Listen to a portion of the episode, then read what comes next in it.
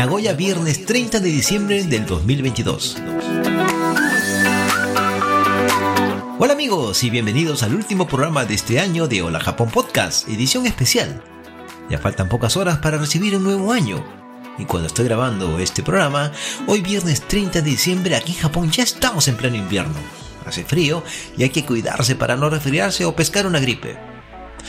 Veo el calendario colgado en la pared de este cuarto y me doy cuenta de lo rápido que ha pasado el tiempo. Repasemos este mes de diciembre.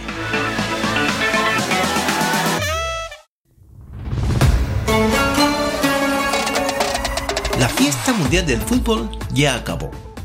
Desde el 20 de noviembre hasta el 18 de diciembre de 2022 vivimos desde Qatar el vigésimo segundo torneo mundial donde resultó campeón el seleccionado de Argentina al superar por vía de penales al seleccionado francés.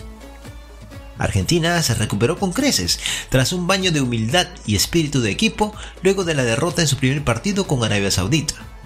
Es un justo campeón.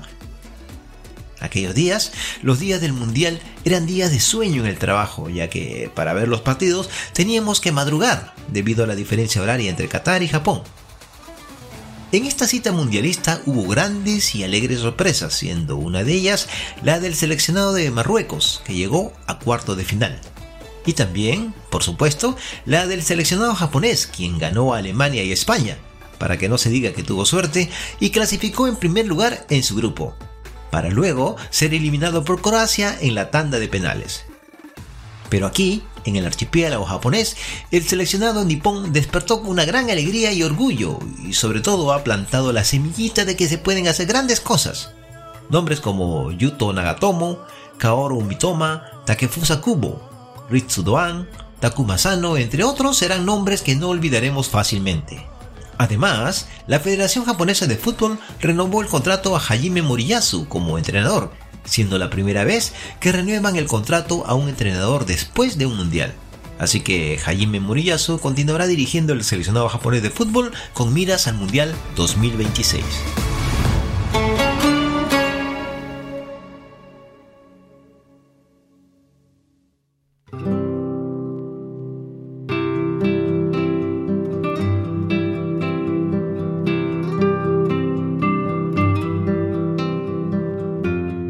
Fiesta mundialista se acercaban las fiestas navideñas, y esta nos dejó un grato sabor, ya que seguimos manteniendo ese optimismo, esa alegría y esa actitud de perseverar en nuestra lucha diaria de vivir, de convivir, de sobrevivir y de perseguir nuestros sueños y objetivos, sea cual sea nuestro proyecto de vida.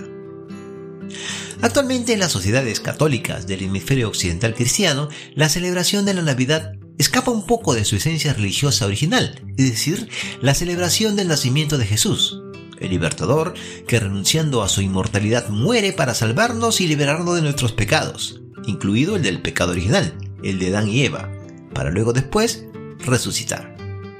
Sí, la celebración de la Navidad se ha transformado o ha evolucionado con el transcurso del tiempo en una fiesta de reencuentro familiar y de buenos amigos. En Japón, el 24 y el 25 de diciembre son días muy especiales. El de amistad, los amigos se reúnen, y también el del amor, el del amor romántico y apasionado, ya que las parejas tienen su cita y deciden pasar su noche buena cenando juntos y luego dirigirse a un lugar un poco más íntimo. El pollo frito es el plato predilecto del Christmas nipón por tradición y se ven largas colas en los locales del KFC.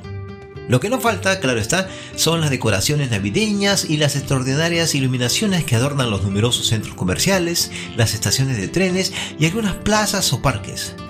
Aquí en la ciudad de Nagoya, el 24 de diciembre, muy temprano, a eso de las 6 y 30 de la mañana, empezó a nevar. Habrán sido 3 o 4 horas y luego paró. Mi esposa me despertó para salir a caminar mientras que los hijos de nuestros vecinos se aprestaban a elaborar sus muñecos de nieve. En los países árabes se presenta una dualidad. Mientras que algunos prohíben la celebración de la Navidad, en otros consideran a Jesús como uno de los cinco profetas de Alá, rindiéndole veneración al igual que a la Virgen María. Recordemos que Belén se encuentra en Palestina. Ahí los cristianos y los musulmanes celebran el nacimiento de Jesús bajo la mirada atenta de las tropas de ocupación israelíes. Es por todo ello que puedo afirmar sin lugar a dudas que la mayoría de las sociedades celebran estas fechas como una fiesta de reencuentro, de muestras de cariño y de amor, Y con ese espíritu navideño nos deseamos una feliz Navidad, independientemente de dónde hayamos nacido. Esperamos que todos los oyentes de Hola Japón hayan pasado una feliz Navidad. Van mis mejores deseos y esperando lo mejor para todos ustedes este nuevo año que se avecina.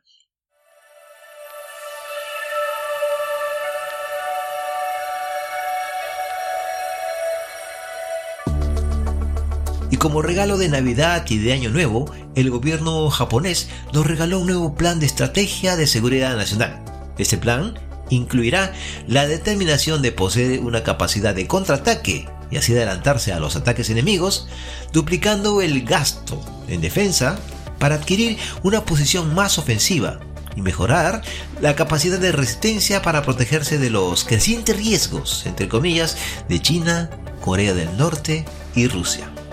Es decir, cuando decimos de duplicar, bueno, se, refiere a que se va a elevar del 1% del PBI al 2% desde el 2023 hasta el 2027, solo para gastos militares. De esa manera, Japón se va a convertir en el tercer país del mundo, detrás de Estados Unidos y China, en asignar un presupuesto millonario en gasto de defensa.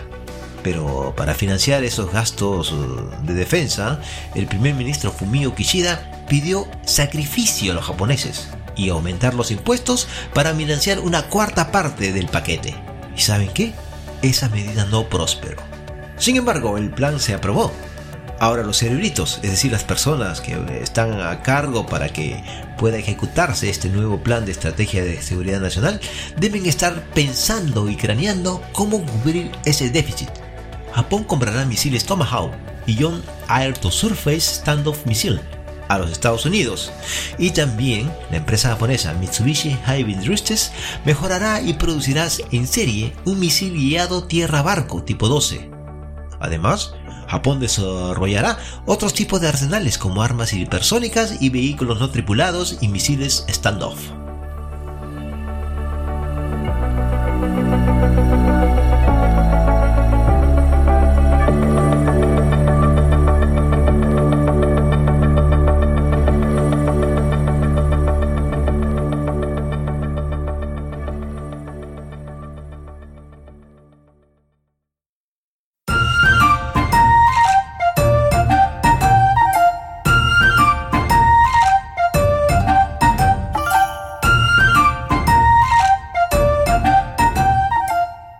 Aquí en Japón ya empezaron las vacaciones de Shogatsu, de fin de año.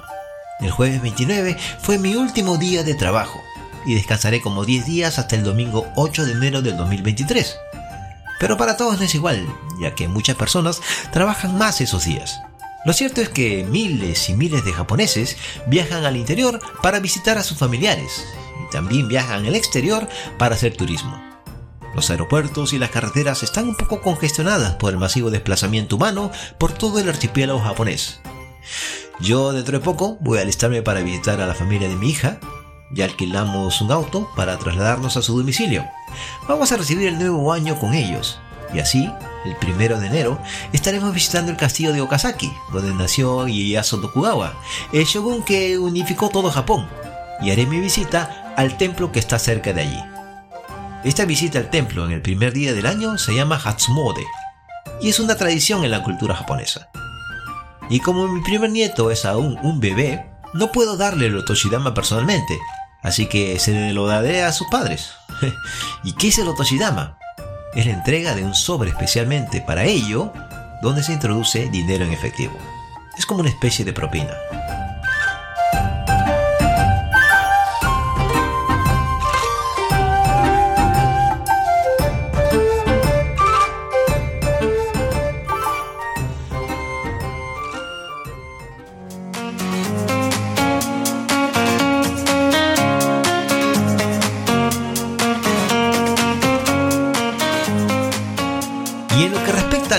Podcast Hola Japón, la verdad es que en estos últimos tres meses, cuando creía que tendría más tiempo, resultó todo lo contrario. Mis tiempos libres para producir, grabar, editar y publicar más contenido se redujo considerablemente. Así que voy a aprovechar estas vacaciones de Shogatsu para ajustar algunas cosas del podcast, actualizar mis dos páginas web, ver la posibilidad de crear otro podcast y grabar unos videos para compartirlo con ustedes y colgarlo en YouTube Pero Roberto, con las justas puedes con un podcast, ¿podrás hacer lo que te propones? De eso se trata el 2023, de retos. Y antes de finalizar, quisiera agradecer a mis invitados que me acompañaron desde el primer episodio hasta el décimo. A Kemi Morita, Miguel Otaque, Naomi Fuji, Juan Nakajodo, Juan Carlos Cruz, José Manuel Guillén y a Miguel Ishi. Pero también otras personas que me acompañaron en los episodios y que sería largo de enumerar. Algunos de ellos serán próximos invitados en mi programa. A todos ellos un saludo muy especial, pero también para ti, por estar al otro lado escuchándome con los audífonos puestos o en el carro mientras diriges o utilizando tu parlante inteligente. A todos ustedes, pasen un feliz año nuevo 2023. Recibamos con alegría y optimismo este nueve año 5 de la era Reiwa en Japón y preparémonos para recibir el año del conejo en el calendario chino. Y espero seguir contando con tu compañía. Ya, matane.